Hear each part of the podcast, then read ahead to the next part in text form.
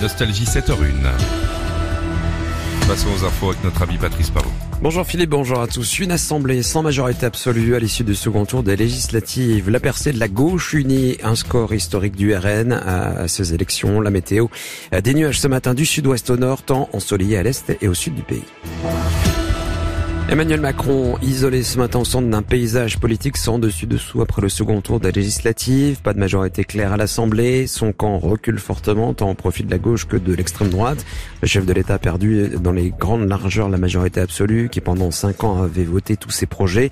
Les candidats macronistes, euh, ensemble, remportent 245 sièges devant la coalition de gauche euh, NUPES, 131 sièges selon les chiffres du ministère de l'Intérieur. Le RN, lui, réalise une percée historique avec 89 sièges. Euh, Dominique Breillat, politologue, et professeur émérite de droit à l'université de Poitiers, revient sur cette percée plutôt inattendue du RN. On l'avait pas vu venir, tout au moins aussi forte, c'est une évidence, tout simplement parce qu'on avait l'impression que Marine Le Pen ne faisait pas campagne, que le Rassemblement national actait finalement de ses résultats à l'élection présidentielle.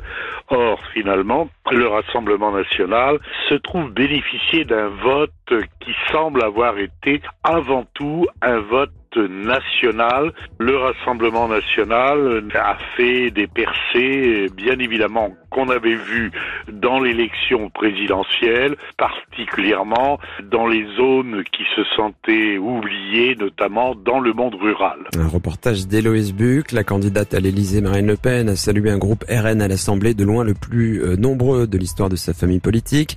Elle-même a été réélue haut la main dans le Pas-de-Calais. Elle a promis d'incarner une opposition ferme mais responsable, c'est-à-dire respectueuse des institutions.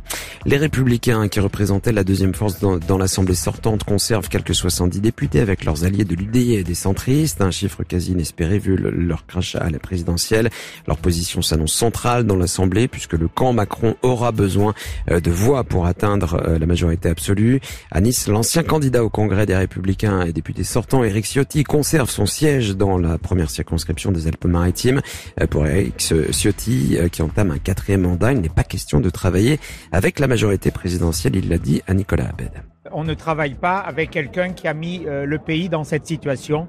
Euh, j'ai été élu dans une ligne d'opposition claire à Emmanuel Macron et on n'est pas la route secours d'un système en déroute et d'un système qui ce soir se prend une claque énorme.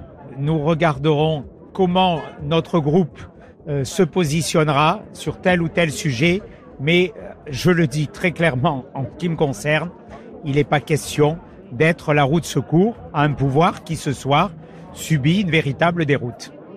Et ces résultats du second tour inédits sous la Ve République posent en tout cas clairement la question de la capacité euh, d'Emmanuel Macron à pouvoir gouverner, faire voter les réformes promises, notamment celle des retraites. Il ouvre une période délicate de tractation à tous les niveaux pour sceller des alliances, remanier le gouvernement et négocier les postes de responsabilité dans la nouvelle Assemblée. La première ministre Elisabeth Borne a promis de travailler dès ce lundi à construire une majorité d'action.